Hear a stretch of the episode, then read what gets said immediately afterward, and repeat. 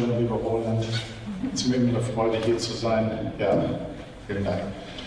Ähm, ich bin nicht Astronom geworden, weil ich gedacht habe, da guckst du immer durch ein Fernglas und kannst nie hingehen. Ich bin Geograf geworden, weil ich gedacht habe, überall auf dieser Welt kannst du wirklich hingehen. Gut, ich werde nicht auf den Everest kommen, und, aber ich habe gedacht, ich will das wirklich sehen. Ich will selber Dinge erforschen und will das mit meinen Füßen und mit meinen Händen ertasten können. Aber natürlich faszinierend, Kleiner, vielen Dank. Das war ein ganz toller Bogen, den du da aufgespannt hast. Jetzt gehen wir auf die Erde und das ist für mich interessant, weil gerade in der Fragestellung, weil man ja Exoplaneten sucht und vielleicht solche, die auch habitabel sind, habitable Earth, ne? unsere Erde ist bewohnbar, wenn wir flüssiges Wasser haben. Die Frage ist also, sind wir die Einzigen im Weltall und so, das werden wir nachher mit einer sicherlich mal diskutieren.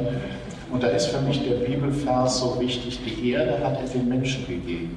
Die Erde hat er den Menschen gegeben. Also Gott hat einen speziellen Plan mit uns Erdlingen, Adamos, der Erdling, er hat einen speziellen Plan. Mit anderen Wesen hat er wahrscheinlich einen ganz anderen Plan. Und ich denke schon, dass es andere Wesen gibt, wie auch immer. Ja, gut.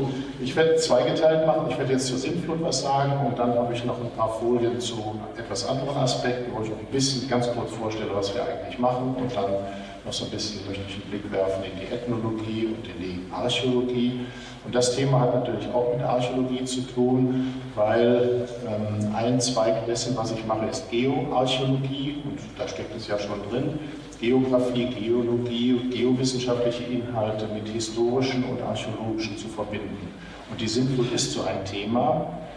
Und ein bisschen ist es sogar entstanden aus einem Seminar, was wir hier mal gemacht haben an der Universität Marburg mit einem Alttestamentler zusammen, Professor Kessler, mit einem Archäologen zusammen, der äh, über Müller-Karpe, der eigentlich über die Hethiter forscht, und dann auch mit einem Altorientalisten zusammen, der die Keilschriften lesen kann und ich halt. Und dann haben wir gesagt, die Sinnflut aus den verschiedenen Aspekten heraus, ne? von der Archäologie, von der alten Geschichte her, von der Geografie her, ja, vom Alten Testament her.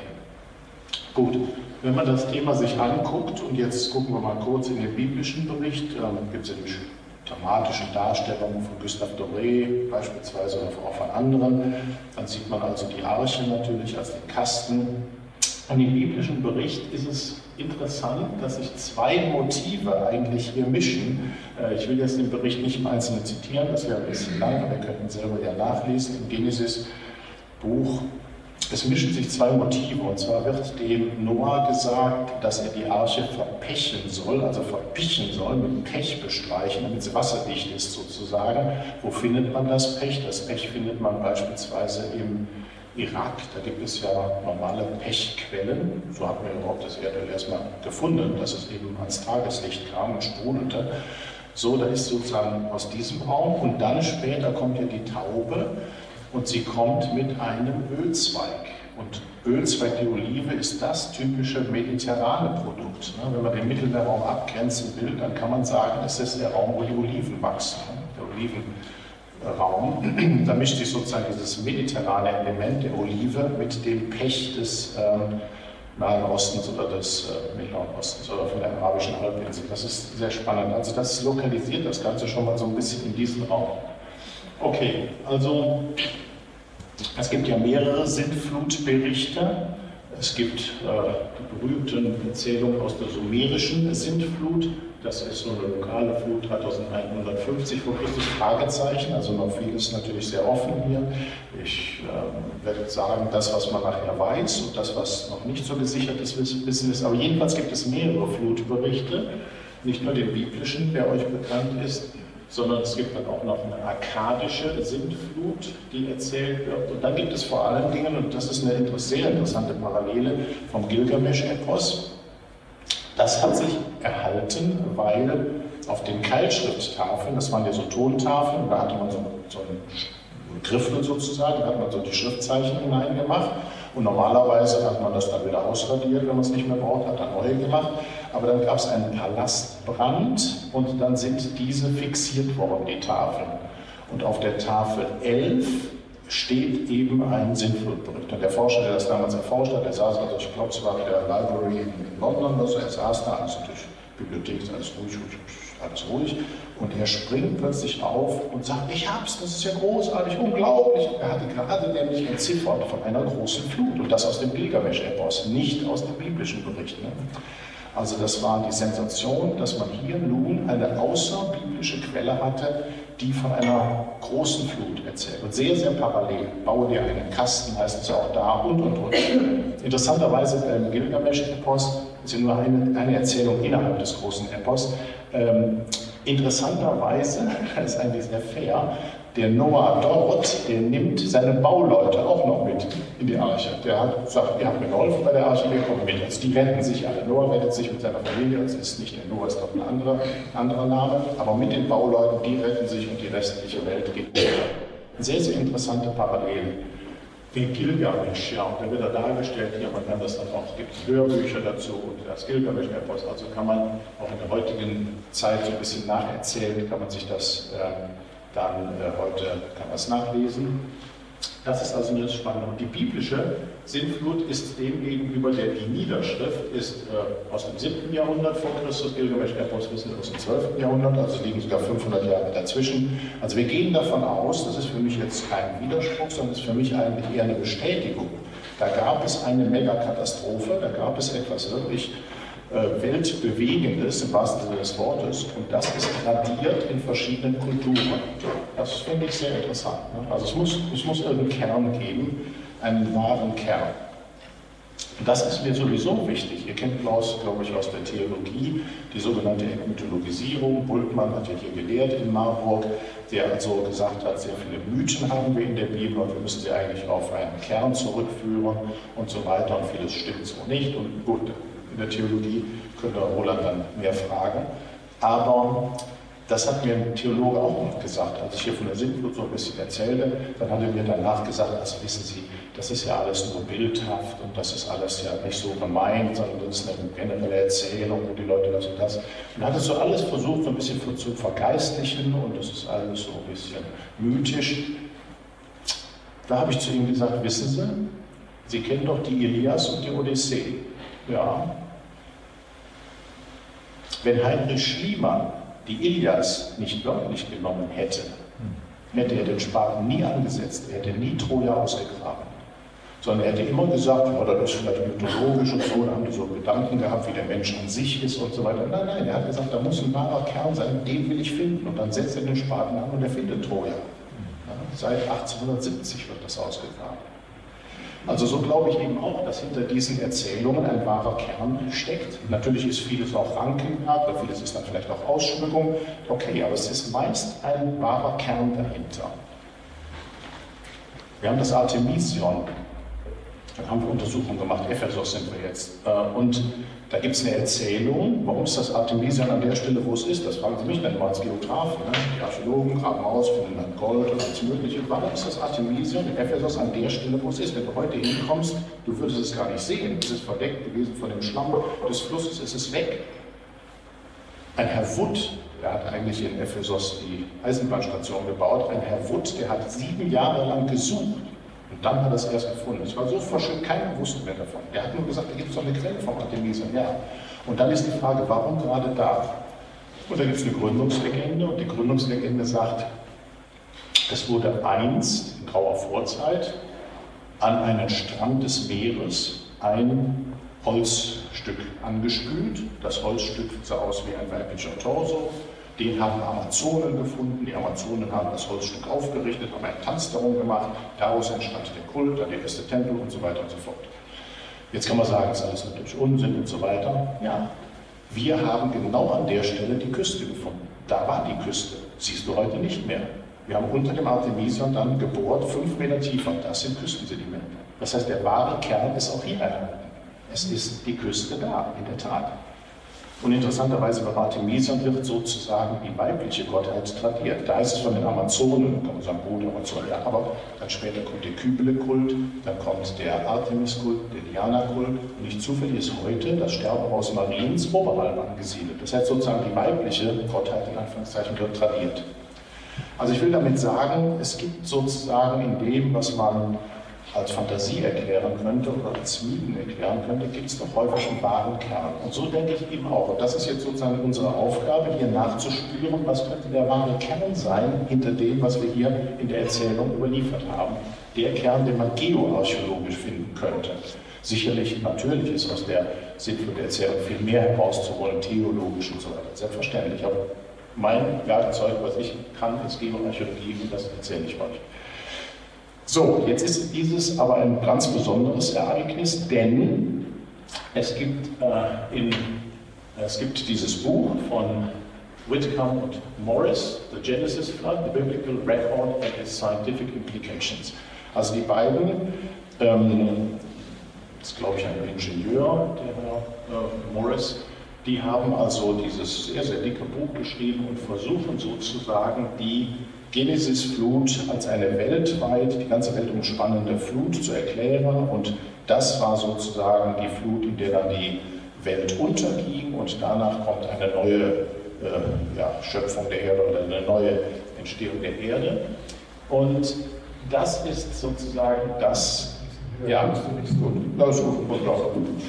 Ich will mich gar nicht. Das ist, Dankeschön, das ist sozusagen das Credo der, jetzt steht es hier, Young Earth Creationists. Also wir haben Kreationisten und Evolutionisten und das Spannungsfeld und so weiter.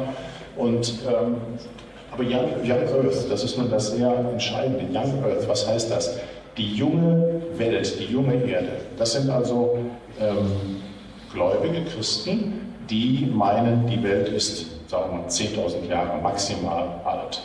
Und das kontrastiert natürlich enorm anderen. Und das Entscheidende sind dann immer die Katastrophen. Und es stimmt, in der Tat, man kann sehr viele Katastrophen in der Geologie, in den Geowissenschaften nachweisen, keine Frage. Ein Paradebeispiel, was man auch dann wirklich untersucht hat, ich hatte gestern kurz erwähnt, ist die Eruption, die Explosion des Mount St. Helens in Nordamerika. Das war am 25. Mai 1980 und das in der Tat, man wusste, dass der Vulkan ausbrechen würde, der blähte sich nämlich auf. Im Gegensatz zu Erdbeben kann man Vulkanausbrüche ganz gut nachweisen. Die Hitze nimmt zu, man sieht das Aufblähen. Heute mit Satellitengeodäsie nur auf Millimeter genau. Da sah man die Beule schon, man sah das, man wusste es, man hat dann Leute hingestellt. Leider sind einige dabei umgekommen, weil die zu nah dran waren. Man hat nicht gedacht, dass es so riesig ist, die Explosion. Also das wusste man, da kommt was. So, dann hat sich über Nacht durch dieses Ereignis Busch dann hat sich, sind also Bäume umgefallen im großen Umkreis. Über Nacht ist an irgendeiner Stelle 10 Meter Sediment hingekippt worden und ach, ja, wirklich dramatisch. Ja, das stimmt. Das ist Katastrophengeologie. Das stimmt. Das braucht keine lange Zeit, da brauchen wir nicht Jahrmillionen für. Nein, das geht ruckzuck. Einverstanden.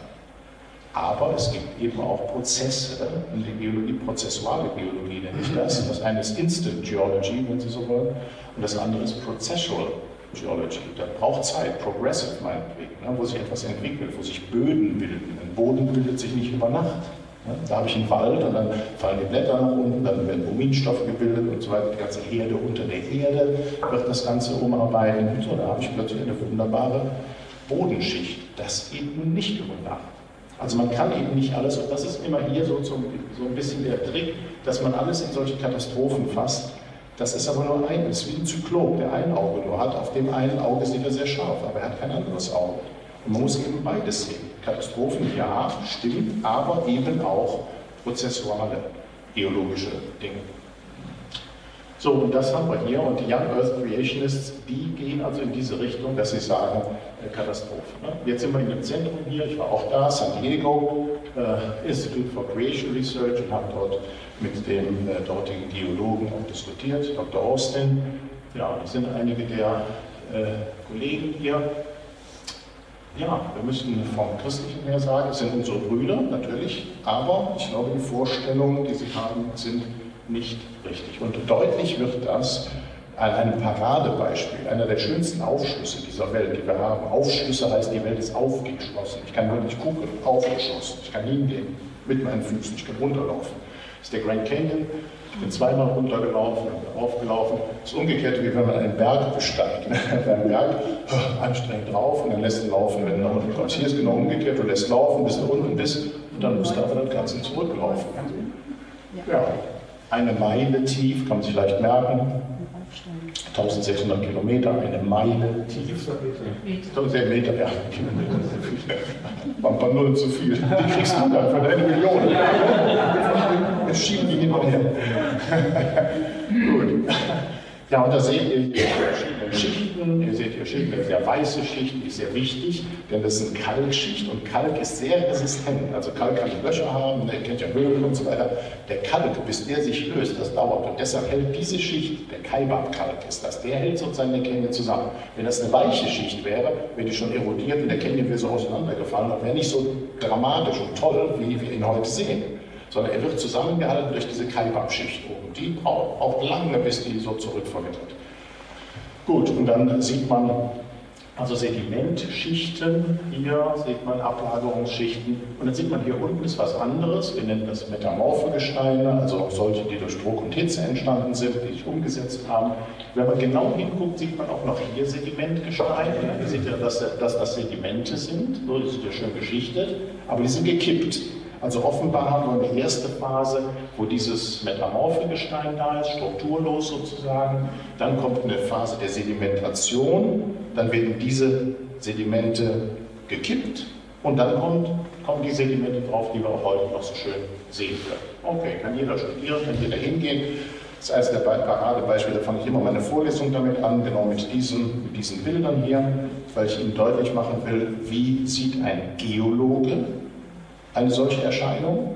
Und wie sieht ein Geograf, ich bin physischer Geograf, wie sieht ein Geograf das? Der Geologe fragt sich, wie alt sind diese Schichten? Und er versucht sozusagen am Fossiliengehalt das deutlich zu machen. Der Geograf fragt, oder der Geomorphologe, der fragt, wie ist die Form eigentlich des Canyons entstanden?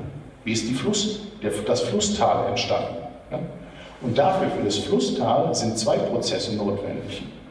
Sagt jeder, der Flusstal ist so klar, durch den Fluss ist der Colorado-Fluss, ja klar, durch den Colorado entstanden. Ja, ja, aber der Colorado alleine hätte nur eine Klamm geschaffen. Der hätte sich eingegraben, erodiert, erodiert, dann entsteht eine Schlucht, ein Klamm, Reitachklamm, wer die kennt. So. Jetzt muss es noch einen anderen Prozess geben. Und dieser andere Prozess heißt Hangrückzug.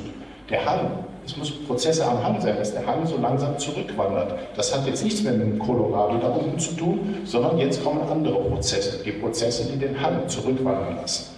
So, also daraus mindestens aus diesen beiden Prozessen muss ich das Ganze machen. Und dann ist das unterschiedliche Gestein wichtig. Der Kalkkalk ist eine steile Wand, weil er ganz, ganz verwitterungsresistent ist.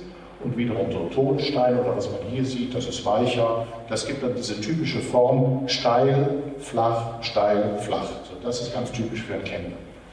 So, okay. So, jetzt habe ich euch das deshalb gezeigt, weil da kommen jetzt die beiden Weltbilder zusammen. Die treffen nun mit großer Wucht aufeinander. Das ist aus der Internetseite vom Institute for Creation Research entnommen. Das kann man jetzt vielleicht nach hinten nicht so ganz sehen, aber hier steht jeweils Tage dran. Also das ist The Lost World, die Welt, die also verloren gegangen ist. Jetzt kommt das Flutereignis, diese Megaflood hier. Da kommt sozusagen diese Genesis-Flut, bedeckt das alles, hinterlässt natürlich Sedimente und dann kommt sozusagen Post-Flood. Das ist Pre-Flood, das ist Flood und das ist Post-Flood. Und da stehen, wenn man jetzt guckt, Tage, Tage, wenn man Glück hat, ein paar Jahre mal hier. Also wenn man das Ganze zusammenzählt, kommen wir so ungefähr auf 10.000 10 Jahre, so maximal, maximal. Ja, und das ist die geologische Zeitskala und die spricht von Millionen. Jetzt brauchen wir also wirklich ein paar Nullen mehr. Das ist nun größer, kann man in der Wissenschaft kaum auseinander sein. Der eine sagt 10.000 Jahre, der andere sagt ein paar Millionen oder ja, ein paar Milliarden Jahre. Ne? Die Erde ist nach dem, was wir heute wissen, 4,6 Milliarden Jahre alt, also 4.600 Millionen Jahre alt. Das ist, wirklich, das ist ja auch erkenntnistheoretisch wirklich eine Herausforderung, zu sagen 10.000 oder 4.600 Millionen. Ja ja, 4,6 Milliarden oder 4.600 Millionen. Ja. Das muss man erstmal zusammen, das muss, den Kontrast kann man ja nicht größer äh, aufspannen. So, und jetzt äh, werde ich halt versuchen zu argumentieren, warum ich denke, dass diese kurze Zeit hier, dass man das so nicht machen kann. Denn wenn wir uns die Schichten jetzt angucken, und das wäre genau die Sicht eines Geologen oder noch genauer eines Paläontologen, das sind die Leute, die die Fossilien kennen, es gibt so Leitfossilien und sowas, auch darüber kann man natürlich länger reden, aber da sehe ich an den Fossilien, an dem Fossilgehalt beispielsweise, sehe ich, was für ein Milieu das war, das diese Sedimente abgelagert hat. Ich sehe hier beispielsweise bei den Kaibab-Kalken, von denen ich schon gesprochen habe, sehe ich Muscheln, und zwar Meeresmuscheln. Und da kann ich sagen, die leben heute in, was weiß ich, 100 Meter Wassertiefe oder 1000 Meter Wassertiefe. So, jetzt kann ich also nach dem Schluss, nach dem Aktualismusprinzip, das kann man angreifen. Das ist jetzt eine andere Baustelle. Aber nach dem Aktualismusprinzip, das heißt, ich, was ich heute beobachte, versuche ich jetzt in die Vergangenheit zu transponieren. Also weiß ich also, diese, dieses, dieser Organismus, wenn es ihn heute noch gibt, der lebt normalerweise in 1000 Meter Wassertiefe. Also muss ich eine 1000 Meter Wassertiefe rekonstruieren. Oder ich sehe hier, da sehe ich einen Sandstein, hier kann man gerade vielleicht noch lesen, Düne steht da. Da sehe ich also einen Sandstein, das ist ein Wüsten, eine Wüstenumgebung. Hier, haben, hier sind wir im Meer, Marin, hier sind wir in der Wüste. Also die Ökosysteme müssen sich umstellen. Das geht nicht von heute auf morgen, dass ich von der Wüste nun ins Meer komme. Oder hier unten, da steht nochmal Marin, da steht hier Flachmarin. Ja. Oder hier Decreasing Sea, da habe ich ein tieferes Meer und dann habe ich eine Regression des Meeres, dann wird es sozusagen flacher, das Meer. Hier habe ich eine Diskordanz, hier fehlt was. Dann habe ich wieder sehr viele marine Organismen, also muss ich, muss ich wieder im Meer sein und so weiter und so fort. Das heißt, ein Argument gegen diese, das soll alles die Flut gemacht, weil ich habe den Kollegen dann gefragt vom Institute for Creation Research, und wo kommt die Flut in dem ganzen Aufschluss, den wir beim Grand Canyon äh, kennen? Und dann sagt er, ja, da unten sozusagen, bei dieser Erosionsdiskrepanz. Das sind dann Lagen, die sich durch die Flut und teilweise auch nach der Flut abgelagert haben. Und dann habe ich gesagt, das geht nicht. Ne? Hier bin ich marin, da bin ich auch noch marin, hier bin ich im tieferen Marin, dann bin ich hier in der Wüste, dann komme ich wieder ins Meer. Das geht nicht so schnell, nach allem, was wir heute wissen. Also bitte. Und wir sprechen ja hier von, wie gesagt, der Aufschluss ist insgesamt, das ist jetzt vielleicht ein Kilometer, ne? da kommt ja nochmal so 600 Meter von diesem äh, inneren Gorge, wie wir sagen, also von dem metamorphen Gestein. Hier unten seht ihr den Colorado, der heißt so, Colorado ist ja colored, also gefärbter Fluss, wenn er diese Farbe hat. Warum hat er die Farbe? Weil er eben weiter erodiert. Der sägt sich weiter ein. Der Prozess geht ja weiter. Und hier sehen wir mal solche Fossilien. Man kann vielleicht so das ein bisschen ahnen. Das sind so Farnblätter, Farnblätter, also Farne. Da weiß ich, das war so ein bisschen äh, feuchtes Milieu, aber doch terrestrisch, also an Land. Und sagen wir mal in einem Sumpf. Da fühlen sich die Farben ja ganz wohl. Und dann können die Bilder zeigen, wo ich dann wiederum die marinen Organismen zeigen. Also, und dann muss ich das hier erstmal alles ablagern, das muss zu Gestein werden und dann muss der Canyon sich noch bilden. Also bei meinen Studien sage ich dann immer, diese Gesteine hier, die sind dann teilweise, was weiß ich, 300, äh, 400 Millionen Jahre alt. Und der Canyon selbst, die Form, die wir sehen, ist wahrscheinlich nur 7 Millionen Jahre alt. Das wissen wir nun aus anderen gefunden, da will ich jetzt nicht zu sehr ins Detail gehen.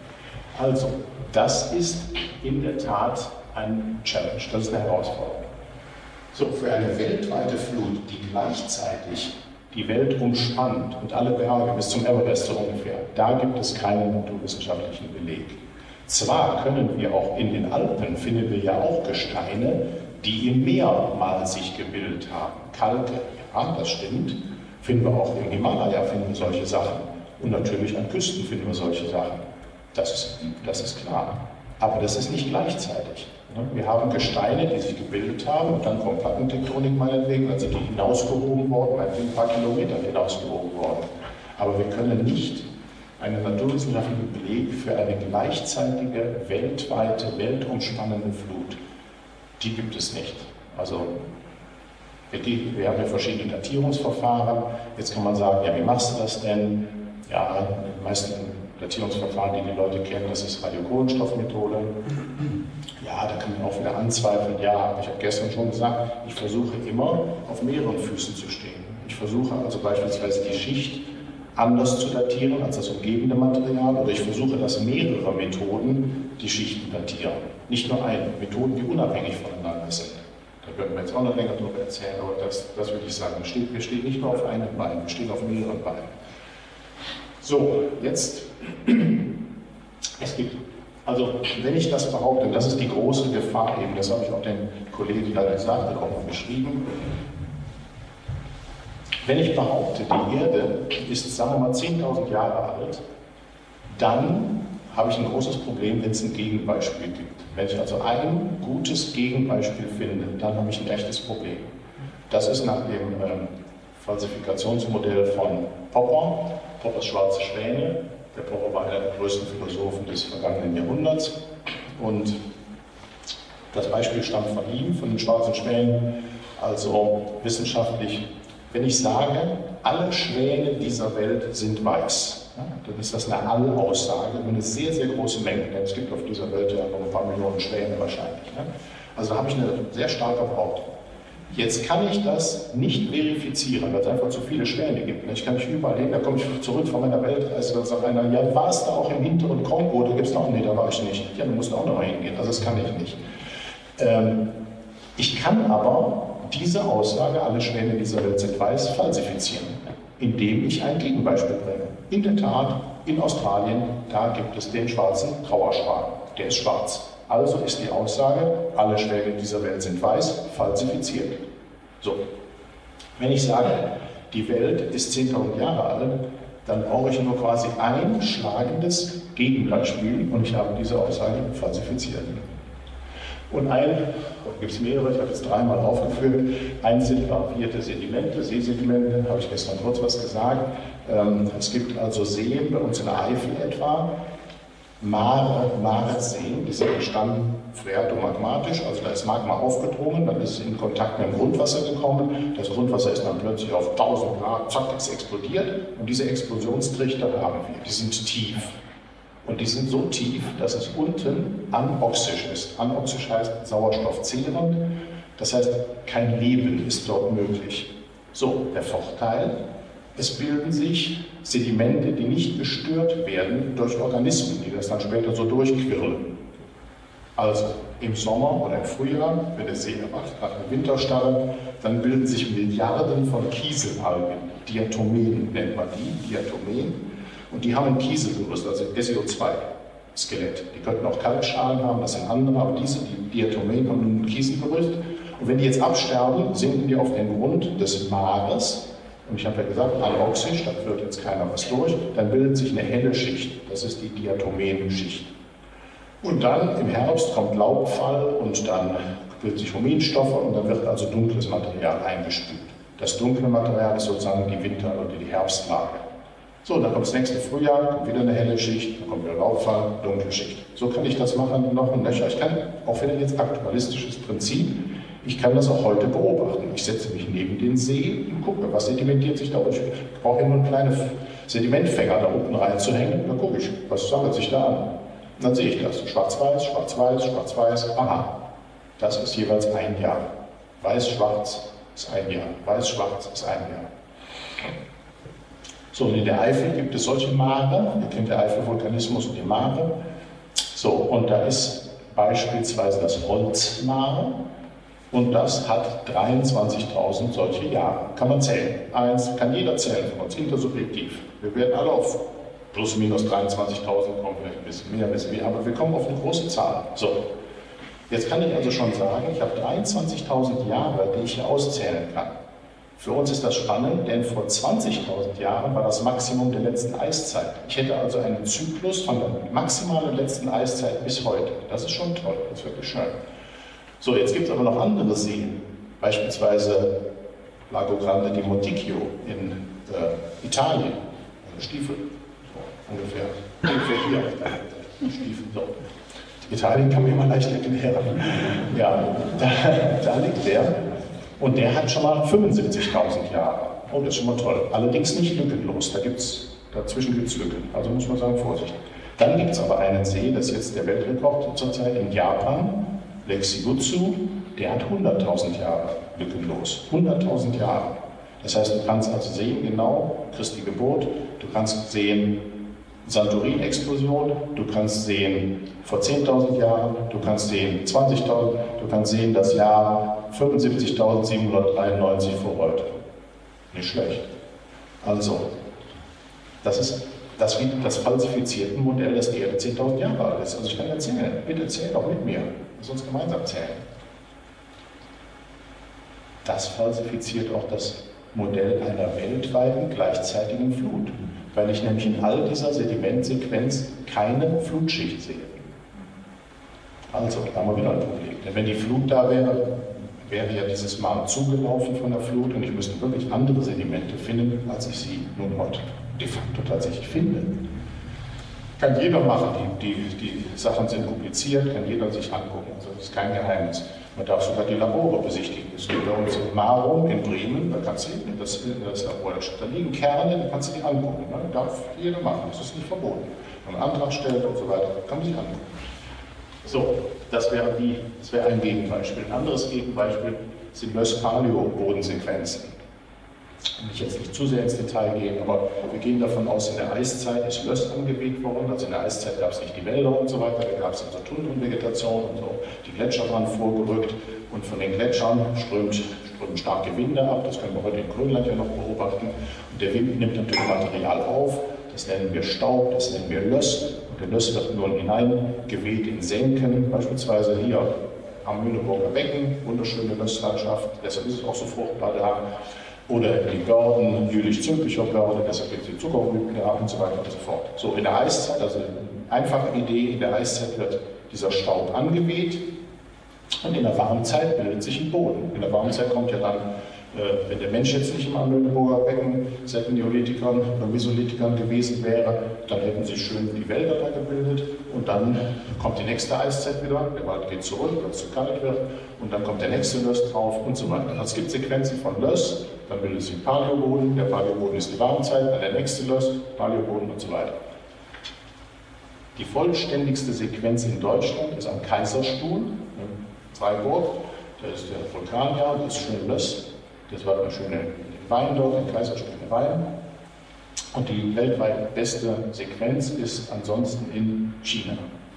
China, wahrscheinlich wird der Löss dort ausgeweht, also von den Gletschern natürlich, aber wahrscheinlich auch aus der Gobi, ist immer so ein Staubfluss da. So. Und da haben wir mindestens 20 Lösse und 20 Paleoböden. Also ich habe mindestens 20 Eiszeiten und dann habe ich mindestens 20 Warmzeiten, die so warm sind wie, wie heute. Da brauche ich auch Zeit, dass sich das ganze Ökosystem umstellt. Das geht nicht. Und da ist eine Regelhaftigkeit ja drin. Ne? Das geht nicht von heute auf morgen. Und dann kann man natürlich an den Lössen, dann kann man gucken, was für Tierchen lebten da. Man sieht also Schnecken, liebe grasliebende Fauna und so weiter und so fort. Ne? So, also das wäre ein weiteres Beispiel. Ne? Diese 20 Sachen dann nach der Flut irgendwie hinzukriegen oder gar durch die Flut, das geht nicht. Ne? Vor allen Dingen in der Warmzeit, ich habe den Boden ja. Die Leute denken nie, die denken in Katastrophengeologie ja, aber die denken nicht pädologisch, die denken nicht bodenkundlich. Boden, Böden brauchen Zeit. Das geht nicht von heute auf morgen. Und dann gibt es noch Korallenriffterrassen. Das sind beispielsweise Huron-Halbinsel, also Neuguinea, Australien, darüber liegt eine Insel, Neuguinea. Und da gibt es eine, eine Halbinsel, die Huron-Halbinsel, und da haben wir wunderschöne Sequenzen von Korallenriffterrassen, also Korallenriffe. Die Korallen bilden sich ja, kennt ihr ja, die brauchen natürlich ein bisschen Zeit, die Korallen wachsen. Und dann gibt es dann Hebungsimpuls, das ist mir wieder gefallen, da gibt es solche eine ganze Treppe. Wir haben die untersucht. Meine Aufgabe war es, da nämlich die Böden zu untersuchen. Ich habe mich gefragt, Korallen, das ist Kalk, CaCO3, Kalk. Ne? Kalk wird gelöst. Dann habe ich vielleicht ein bisschen Residuum. Ne? Die sind fast 99% nur Kalk. Dann habe ich nur 1%, vielleicht bis zu maximal 5% Residuum. Warum kann ich doch auf diesen Korallenriffen einen Meter Boden haben? Wie geht das überhaupt? Ist da so viel Kalk gelöst, dass ich einen Meter Boden habe? Ja, der Trick war, das haben wir dann herausgefunden, das meiste, was ich an Böden dort habe, sind vulkanische Aschen. Denn drumherum sind Vulkane und die blasen auf diese Korallenriffterrassen dann halt ihre Stäube, ihre vulkanischen Stäube und die findet man dann. Gut, der lange Rede, kurzer Sinn. Das ganze System der Korallen, die müssen wachsen, die müssen diese Terrasse bilden und dann fällt der Meeresspiegel, die Korallen sterben ab natürlich, das Land wird ein bisschen behoben, kommt das nächste. die nächste Frage. Da haben wir mindestens eine Stufentreppe von auch so ungefähr 15 Stufen. Also auch da brauche ich Zeit. Das kann ich nicht über Nacht machen. Also das wäre ein weiteres Argument gegen diese 10.000 Jahre. Das geht nicht. Ich kann ja gucken, wie schnell Korallen wachsen. Wie gesagt, Aktualismusmodell, da könnte man den Hebel ansetzen und könnte sagen, ja, du beobachtest jetzt heute. Es gibt vielleicht Prozesse, die wir, die in der Vergangenheit anders abgelaufen sind. Darüber könnte man spekulieren. Aber die Geschwindigkeit, die kriegen wir nicht hin. Es geht nicht in 10.000 Jahren. So, also wir suchen wir jetzt nach einer Erklärung. Ja, was können wir machen mit der Sinnflut jetzt?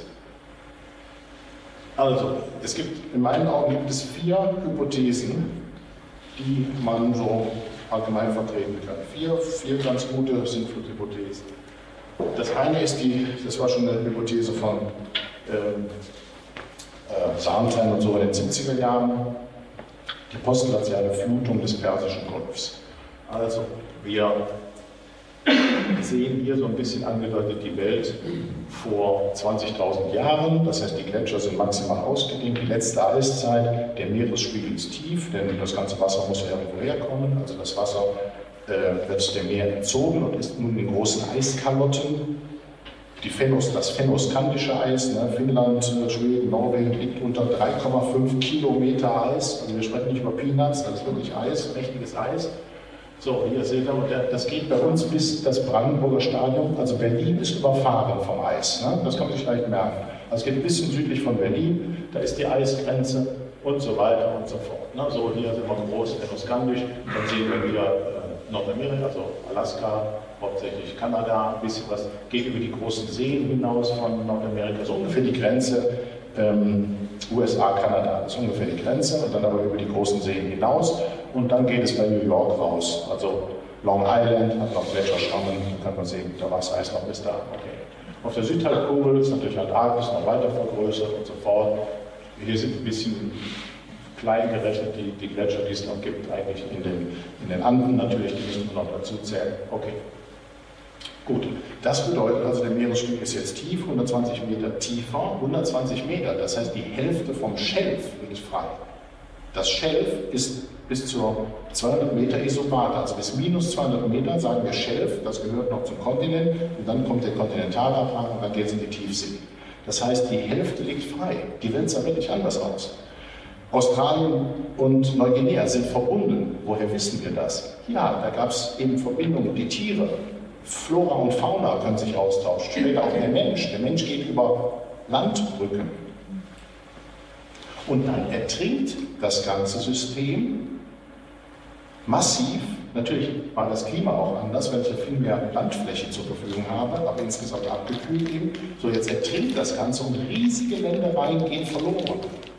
Plötzlich der mesolithische Jäger, der sieht jetzt plötzlich, Moment, da habe ich das letzte Mal, ich doch, äh, konnte ich doch durchspazieren, jetzt ist da Wasser und da ist Wasser und da ist Wasser. Die ganze Welt geht ja in Wasser unter. Das ist der Hintergrund der Atlantis-Saga in meinen Augen. Das ist im kollektiven Gedächtnis der Menschheit die Atlantis-Saga. Atlantis, ja, Land ist verloren, er ist untergegangen im Meer. Siehst du doch. Letztes Mal konnten wir noch spazieren. Mein Vater hat mir noch erzählt, wir konnten hier gehen. Das Meer, das Meer. So, und so eben auch dann der Persische Golf, der ist jetzt weg.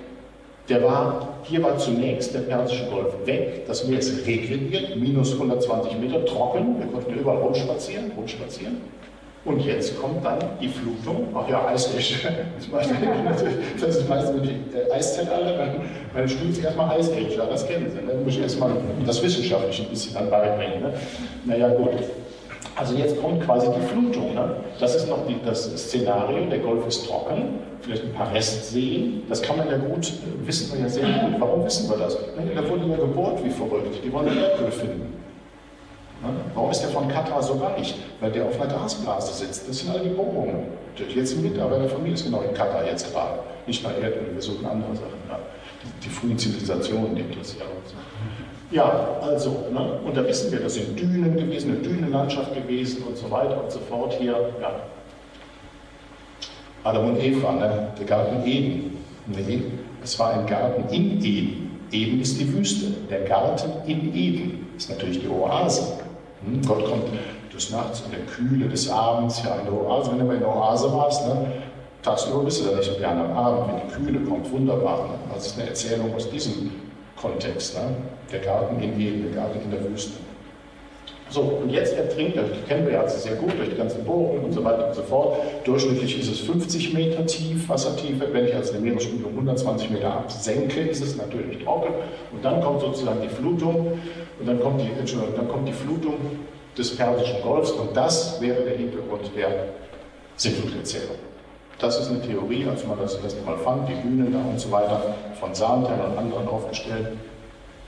Das ist natürlich ein interessanter Gedanke, aber ich denke doch nicht, weil, wie gesagt, ich denke, das ist Atlantis-Hintergrund und ich denke auch, dass das ist langsam genug gegangen, dass der Mensch wegrennen konnte sozusagen. Also er doch noch retten und da würdest du nicht die ganze Menschheit sozusagen auslöschen mit so einem Ereignis. Ich denke, es geht natürlich, also geologisch gesehen rapide, aber doch so, dass man sich vor der Flutung dann schon noch retten könnte. Vielleicht geht ein paar runter, ja gut, okay. Es gibt natürlich schon, ich habe gestern gesagt, der anatomisch moderne Mensch, also der vom Skelettbau nicht anders zu unterscheiden ist von uns, der ist 200.000, vielleicht jetzt neuerdings sagt man 300.000 Jahre alt. Also da gab es, natürlich gab es Menschen in diesem Raum. Die zweite Hypothese, das ist die eines Meteoriteneinschlags vor ungefähr 10.000 Jahren. Das ist geschrieben worden von Alexander und Edith Tollmann. Tollmann war Professor für Geologie in Wien, also jemand, der wirklich die Handwerkszeug der Geologen kannte.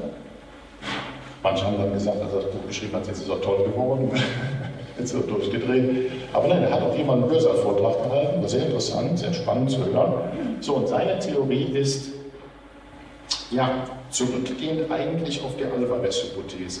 Also die Alvarez-Hypothese sagt Folgendes, und das ist wissenschaftlich ganz gut belegt, dass vor 65 Millionen Jahren ein Meteorit auf die Erde gefallen ist, der sehr groß war und er ist eingeschlagen in Yucatan. Also das ist hier Mexiko ja, und einige kleine Fläche. Und das hat eine riesige Tsunami-Welle ausgelöst. Ja. Und die, die bis hier ist ja Mexiko, äh, Entschuldigung, ist ja Texas und so weiter alles. Da finden wir marine Sedimente und jenseits davon sind nicht marine Sedimente, ja. Und in den Tiefseebohren, auch das kennt man sehr gut, weil da auch nach Erdöl und Erdgas geforscht wurde. Ne? Also das kennt man sehr gut. Und das ist wissenschaftlich anerkannt, vor 65 Millionen Jahren. Nicht zufällig hört das Mesozoikum auf, das Erdmittelalter auf, und es fängt das Känozoikum an. Also man hat geologisch wirklich eine Zäsur. Ja, plötzlich kann diese Dinosaurier sterben aus, wir gehen davon aus, die sterben der Kältetod quasi, kann nichts mehr zu fressen, denn über Jahre hinweg ist die Erde natürlich dann von Staub bedeckt und so, die Sonne ist weg quasi, weil die ganze Staub in der Luft ist und so fort. Also eine absolut wirkliche, wirkliche Megakatastrophe, no doubt. Und dann fängt das Leben an sich zu wieder, und dann kommt erst die Evolution der Säugetiere quasi. Ne? Dann, die kommt erst danach, nicht davor. Das sind davor Reptilien, findest du Eier und so weiter, Reptilien, Saurier, du findest nicht die, was dann die Säugetiere werden. So, also das ist interessant. Und das hat er quasi als Hintergrund, das hat er in seinem Kopf, dass die Alvarez-Hypothese, die wissenschaftlich anerkannt ist. So, und diese, dieser Impact hat Tsunami-Wellen ausgelöst. Die kannst du in, äh, in Mexiko, Quatsch, in Texas, kannst du wirklich sehen. Ich habe das an einem Bohrkern gesehen, selber. Und den Bohrkern mal gesehen, haben sie uns gezeigt. Und dann sagt er, hier, hier ist genau die Grenze, Mesozoikum, Känozoikum, hier, das sind die Tsunami-Sedimente. Von dem Bohrkern da aus Texas. Okay, das ist anerkannt. So, und jetzt ist die, die Hypothese von Tollmann, sowas hat, also da gibt es natürlich Impact-Krater auf der Welt, es gibt viel mehr Impact-Krater, als man denkt, riesige auch, wirklich riesige. Also, das ist einer, den man schön besuchen kann, der heißt auch so Meteor Crater, da kann man nach Arizona, muss man Eintritt zahlen, kann man runterlaufen und so, wir waren mit Studis mal da, und da hat wirklich der Student hat tatsächlich so etwas von diesem Meteoriten gefilmt. Ne? Der hat schon geguckt, ja, was ist das denn? Ja, das war sowas. der hat es nicht verdient. Ich hätte es müssen. Hab mich geärgert. Aber egal, er hat es gefunden. Also findest du heute noch. Da weiß man, es ist wirklich ein Impact gewesen. So, und dann kennen wir auch äh, Berichte hier äh, von Meteoritenschauern und in den Nachrichten hört das ja auch manchmal. Also das ist keine Frage, dass die Welt bombardiert wird und da gab es einige sehr, sehr große Impacts. Und ja, man überlegt ja auch, was machen wir, wenn wir so einen wirklich mal sehen, die Nase überlegt, dann schicken wir dann eine Rakete hoch, dass wir absprengen, dass er uns nicht so, so schädlich werden kann. Also das ist alles, ja, es ist also nicht Fantasie, das ist nun so. Und Tollmann sagt, jetzt lest mal die Offenbarung. In der Offenbarung steht doch sowas. Ne? Die Sterne fielen vom Himmel und die ganze Darstellung jetzt von Lukas Kranach. Die Leute flüchten sich in Höhlen, um nun sicher zu sein und so weiter. Man sieht die Sternschnuppen hier, Sonne und Mond sind nicht mehr zu sehen, da ist eine Wolke davor und so weiter. Also das ist dieses Horrorszenario, was wir aus der Offenbarung, aus der Apokalypse kennen. Die Welt wird im Feuer vergehen, das könnte so, so, ein, so ein Event sein. Ne? Ist ja nicht anzuweisen, ist nicht Fantasie. Kann sehr gut passieren. So, und jetzt die Aussage von Tollmann, der alle Flutberichte so studiert hat, weil es ja Flutberichte weltweit gibt von allen möglichen Zivilisationen, die sogar weit weg vom Meer wohnen. Es gibt Leute, die erzählen im, im, im Norden Thailands, da bist du wirklich weit weg vom Meer, da erzählen sie in dem Gebirgs, die Lahu, die Karen, die erzählen von dass die Welt in der Flut untergegangen ist. Also, das hat er gesagt, alles und so weiter. Und so rekonstruiert er das ist der Sintflutkomet, wie er ihn nennt, vor 10.000 Jahren. Das ist natürlich eine interessante Grenze, weil vor 10.000 Jahren fängt sozusagen das Holozän an. Da fängt die Warmzeit an, in der wir heute leben. Insofern, okay, also das ist eine Rekonstruktion. Und der kommt also auf die Erde und durch die Erdanziehungskraft wird er in sieben Teile geteilt. Sieben ist natürlich keine Zahl, okay, aber sieben Teile und die schlagen ein und sowas haben wir ja beobachtet bei Shoemaker Levy, ne, der eingeschlagen ist auf dem Jupiter. Und das hat man ja beobachtet. Man sah den da auf den Jupiter zurasen und dann sieht man die, dass er sich offenbar geteilt hat, denn wir haben vier Einschläge dann beim Jupiter gesehen. Baff, baff, baff, baff. Vier Stück. Ne? Und so, er sagt auch, ja, dann ist eben durch die Erdanziehungskraft ist er zerrissen in sieben Teile und die gingen nieder, die meisten ins Meer. Und deshalb haben wir ja das, die, die Impact. Äh, Stellen sozusagen markiert, die er dort postuliert und einen auch in Tirol, okay, einer fährt an Land. Das ist eine sehr interessante Theorie, also die ist, ich sagen, die ist sexy, die ist wirklich nicht schlecht. Aber sie hat ein Problem. Jetzt könnt ihr, ja, und dadurch werden also Tsunamiwellen ausgelöst. Und deshalb haben die Leute eben die Vorstellung, die Welt geht in der Wasser unter. Tsunamiwellen überall, und deshalb sind die Berichte auch bei so vielen Völkern dieser Erde. Das ist eine wirklich interessante Theorie. Das Problem ist, im Gegensatz zu der Alvarez-Hypothese, wo man die Sedimente anfassen kann, wo man sie gesehen hat, wo man die Tsunamis gesehen hat, bitte, hier sind sie, kann er diesen Beweis nicht bringen. Nur kann er sagen, ich bin ein einzelner Forscher, ja, das müssen andere müssen mit dran forschen, das ist akzeptiert, ja, das ist okay. Ein Problem ist, dass der Meeresspiegel damals, vor 10.000 Jahren, 40 Meter tiefer noch ist. Also ich müsste sozusagen auf die 40 Meter Linie tauchen und müsste gucken, ob ich 40 Meter unter Wasser, ob ich da in dieser, an dieser ehemaligen Küste, ob ich da was finde.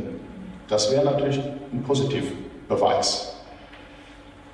Ist schwierig, wenn, man normal taucht als Scuba-Diver, 40 Meter tiefer, weiß jeder, kann sich nicht lange aufhalten, hält sich fünf Minuten auf und dann muss er langsam wieder nach oben kommen. Also das ist von daher schon schwierig. Dann kann man sagen, machen wir U-Boote, ist ja nicht so schlimm. Submersibles, ja, okay, das wäre alles möglich. Aber das, das steht aus sozusagen. Bei der Alvarez-Hypothese kommt noch dazu, an dieser Grenzschicht, genau Kreidezertiär, 65 Millionen Jahre, da finde ich tatsächlich ein extraterrestrisches Element. Ein Element, was es auf der Erde ganz, ganz selten gibt, Iridium. Und diese Iridium-Anomalie bestätigt auch nochmal, dass es aus dem Weltraum kommt. Also es kommt von woanders. Ne? Wenn man an dieser Grenze ist, sieht man plötzlich nichts von Iridium, plötzlich kommt der große Iridium-Peak, das ist dann wieder nichts. Also, ne? Jetzt müsste man sozusagen an diesen Sedimenten, die genau an der Grenze liegen, vom Pleistozän zum Holozän an dieser Grenze, an dieser Grenzschicht, da müsste man sowas nachweisen. Dann hätte man den Positiv-Proof. Dann hätte man zumindest den Beweis, dass es diesen Meteoriten gegeben hat oder Kometen gegeben hat, aber man hat noch nicht dann den Beweis, dass das wirklich dann der Hintergrund ist. Aber da könnte man schon sagen, es Tsunami-Wellen und so, okay, da könnte man schon ein bisschen weiter folgen. Also die Theorie ist interessant, aber es fehlt der definitive Beleg dafür.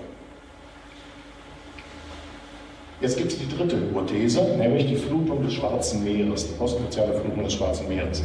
Das ist wieder, das geht wieder so ein bisschen davon aus, dass der Meeresspiegel tiefer war. Und da sagen jetzt Pittman und Ryan, das sind auch Geologen aus Amerika, mit dem Ryan waren wir mal zusammen, 1997 ja, waren wir zusammen in, äh, auf einer Konferenz in, in der Türkei.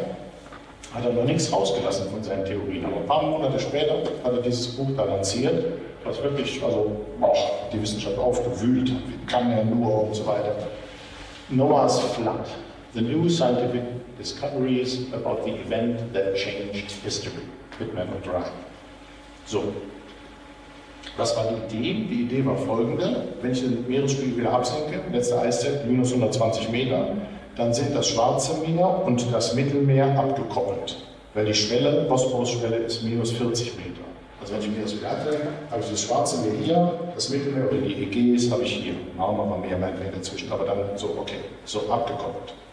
Jetzt ist die Theorie von Ihnen, das Schwarze Meer füllte sich mit Süßwasser weiter, denn die Flüsse kamen ja rein, Donau, der Dnieper, Jester, Don, der Kuban, ne, der Kieselmarkt und so weiter, die kommen rein, wird also eine Süßwasserressource quasi, es süßt aus. Und die Völker dieser Welt sammeln sich um diese Süßwasserressource, oder zumindest die Völker, die da leben. Und ja, da haben sie wenigstens äh, Wasser, Wasser ist Nahrungsmittel Nummer eins. Okay. Jetzt kommt, dass der Meeresspiegel des Schwarzen Meeres ist auch tiefer, durch andere Verhältnisse. Gut, der ist minus 150 Meter tief. Okay, so jetzt kommt der Meeresspiegel hoch, globale Erwärmung, Erwärmung, Erwärmung. Irgendwann kommt der Kontakt über die Schwelle vom Bosporus. Dann ergießt sich sozusagen das Mittelmeer katastrophisch in das Schwarze Meer. Die Leute ersaufen, die da sind. Plötzlich that is the big flood. Das ist diese Hypothese. Und dafür haben sie natürlich auch schon ein paar geologische Belege. Es ist nicht völlig aus der Luft, Geologen aus der Luft gegriffen. Nein, es gibt Bohrkerne, in der Tat. Da siehst du so eine langsame Aussüßung des Schwarzen Meeres, ja. Und plötzlich, zack, plötzlich wieder Vollmarin. Also plötzlich, da ist was passiert. Das ist keine Frage, das stimmt die Sachen. Ja, und dann sagen sie, also die Leute ersaufen und die nicht ersaufen, die rennen in alle Himmelsrichtungen und tragen deshalb diese Idee der Flut mit sich. Und deshalb haben wir in den vielen Völkern dieser Welt diese ganze Flutstories. Das ist sozusagen ihre Idee. Ja? Also das Letzte ist, das würde ich mal nennen, Archäophantasie, weil dafür gibt es keinen Beleg. Ne? Da müsste man müssen auch mit Ethnologen sprechen, dann, nee, so, die sind ja diese Völkerwanderungen, die so nicht gegeben. Also da würde ich sagen, Schuster bleibt bei deinen Leisten. Aber die Idee an sich ist nicht so. Jedenfalls hat sie Folgendes zur, äh, als Konsequenz gehabt, da die Leute gesagt haben, so ein Unsinn. Dann gab es die National Geographic, die haben da gleich auf den Zug aufgesammelt, haben sie gesagt, der Quest for Noah's Flood und haben viel Geld reingesteckt. Da musste man natürlich dann auch was finden, das zeige ich euch dann gleich. Und dann kamen auch die anderen Wissenschaftler, die drumherum saßen am Schwarzen Meer, und haben die Bulgaren und die Rumänen und die äh, Türken und die Russen natürlich, das war ein Unsinn und so weiter. Und jetzt kam also eine ganze wissenschaftliche Diskussion darüber. Das ist ja auch mal ganz schön. Du kannst was in die Welt setzen so, und jetzt stößt du eine ganze Wissenschaft damit an. Nicht? Diese Megaflut, diese, diese Wiederverbindung zwischen Schwarzem Meer und Mittelmeer 8400 Jahre vor heute aufgrund des postglazialen Meeresspiegels. Anstiegs. Und das hat mehrere Forschungsprogramme angestoßen. Ich selber mitgemacht, und zwar an der Taman-Halbinsel. Da gibt es nämlich hier das Schwarze Meer und darüber gibt es das sogenannte Asowsche Meer. Das kennt man gar nicht wahrscheinlich. Ne? Ich meine, da war ich da, das kennt man nicht. Nee. da war ich da. Und dann habe ich äh, gehört, nein, ich war gerade also auf der Taman-Halbinsel, habe ich gehört, mein Onkel Onkel Paul liegt schwer krank im Krankenhaus, habe ich ihn angerufen. Ah, es ging ihm wieder besser. Ach, ich sagte, ich freue mich, dass es dir besser ging. Wo bist du jetzt? Ich sage, ich bin auf der Tamann-Halbinsel. Da haben wir auch schon gekämpft. Zweiter Weltkrieg. Oh, oh. Ich merke, es geht ihm besser. Okay. Also, gut, wie gesagt, da kam jetzt die große Wissenschaft in Gang, das müssen wir jetzt erforschen und so weiter. So, und die Idee ist eben die Abkoppelung, hier seht ihr das so ungefähr, die Flüsse gehen ins Schwarze Meer hinein, das ist abgekoppelt vom, vom Mittelmeer und es bildet sich ein See und die Völker dieser Welt sind um den See herum und so weiter und so fort. Ja, also, und jetzt kommt, äh, ja, und dann hat der Ballard hier, der hat Unterseeboot, der hat die Titanic gefunden, das ist der Mann, der mit den Unterseebooten, also die Titanic gefunden hat oder auch die Bismarck gefunden hat. Also der sucht sozusagen diese Schiffe, Schiffwracks, berühmten auch. Okay, und der hat also jetzt sein Unterseeboot da reingeschickt und hat sozusagen diese minus 150 Meter Shoreline, diese Küste, hat er mit der Unterboot so angeguckt, ne, da er Geld gehabt hat von National Geographic kannst du nicht sagen, ich habe nichts gefunden. Ne? Das ist ein bisschen problematisch immer. Ne? Wenn, du Forschung, wenn du Gelder hast von so National Geographic, die wollen eine Story haben. Ne? Da kannst du sagen, ja, kommst du zurück, danke für die 100.000 oder was ich Euro, aber wir haben nichts gefunden. Ne? Das geht nicht. Du stehst unter Druck. Ne? So wie Kaufmann unter Druck stand von Tropia. Ne? Der hat immer Millionen von Mercedes gekriegt. Ne? Da kannst du auch nicht sagen, das ist ein Piratennest, da muss du schon, da muss immer wieder was bringen. Ne? Wir sind da ein bisschen besser dran, wir kriegen Geld von der Deutschen Forschungsgemeinschaft und können neutral sagen, dieses Mal haben wir nichts gefunden. So, also gut. Der hat also gesagt, ich habe diese Shoreline entdeckt und dann, was kam? Dann haben sie da ein Holz auch gefunden. Ah, hier ist das Holz, da haben die Leute gelebt. Später hat man das Holz datiert es war 200 Jahre alt. Das war dann nur noch eine ganz kleine Randnotiz irgendwo in der Zeitung. Ne? Also da muss man dann auch haben. Naja. Also generell denke ich, dass diese Theorie interessant ist, aber das, hat nicht, das ist nicht der Hintergrund der, der Flutstory von, von, von Noah, Noahs Flutstory. Es gibt auch einen anderen, einen türkischen Kollegen, der sagt, nö, das war gar nicht, das ist ins Schwarze Meer immer rein. Der, das war nicht minus 150 Meter tief, das war immer höher und ist immer ins Schwarze, in, ins äh, Marmara Meer hineingeflossen. Also der, der bezweifelte diese, diesen plötzlichen Kontakt. Also da gibt es verschiedene Theorien noch. Sagen wir mal interessant, aber das ist nicht der Hintergrund. So, jetzt kommt die Hypothese Nummer 4. Megaflutkatastrophe in Mesopotamien. Jetzt sind wir sozusagen in dem, einem der Ursprungsländer, wo die Bibel ja auch herkommt, sozusagen, oder wo sie geschrieben ist, oder wo wir äh, wissen aus der Bibel. Wir kennen Ur aus der Bibel, wir kennen natürlich äh, Uruk, das E-Recht der Bibel, Ur, äh, Abraham, äh, Ur al-Chaldea, das war bekannt. So. Und da gibt es nun dieses schöne Buch von Sir Leonard Woolley, der hat nämlich Ur ausgegraben und der sagt, ich glaube, ich habe die Sintflut gefunden. Ja, wie, finde, wie findest du eine Sintflut? Ja, ich habe die Schicht gefunden. Und das ist sozusagen, das ist er hier, der seine Untersuchungen anstellt und äh, berühmte Funde, also sehr, sehr berühmt. Und hier, was findet er da? Das ist das schöne Buch von Sir Leonard Woolley, Ur und die Sintflut, sieben Jahre Ausgrabung in Chaldea. Was findet er? Er findet in der Tat, also hier haben sie runter sondiert, die haben einen sehr tiefen Schacht gemacht, und er findet hier eine Schicht, die ist da ist die Keramik, die Sie finden, mit der Hand gemacht. Dann findet ihr eine sterile Schicht, zweieinhalb Meter mächtig. Und dann ab da ist die Keramik eine Töpferscheibe gemacht. Also hier ist wirklich eine kulturelle Revolution dazwischen, ein Hiatus, eine Unterbrechung. In der Schicht selbst hat er nichts gefunden, mal Knochen irgendwo, aber nichts sonst gefunden, steril quasi. So, und da hat er gedacht, das ist die Sintflutschicht. Und dann hat er sie verfolgt und die gibt es wirklich dann also durchgängig, nicht nur so in einem Schacht. Und das ist sozusagen die Lehmspur der Flutkatastrophe um 4000 vor Christus. Das ist seine Interpretation. Wir sprechen jetzt von 1930, so hat das veröffentlicht, sagen wir die 20er, 30er, nee, 20er Jahre, die 20er Jahre, da gab es keine C14-Methode, Radiokohlenstoffmethode, Palinologie, Pollen, gab es nicht. Ne? Der konnte nur die Sedimente und natürlich die Funde, die er hatte, das ist klar. Aber das ist natürlich spannend, das ist wirklich sehr, sehr interessant. So, ich gehe nach Uruk, da war ich dann tatsächlich auch auf Einladung des Deutschen Archäologischen Instituts, Frau Dr. van S., die da äh, die Direktorin ist.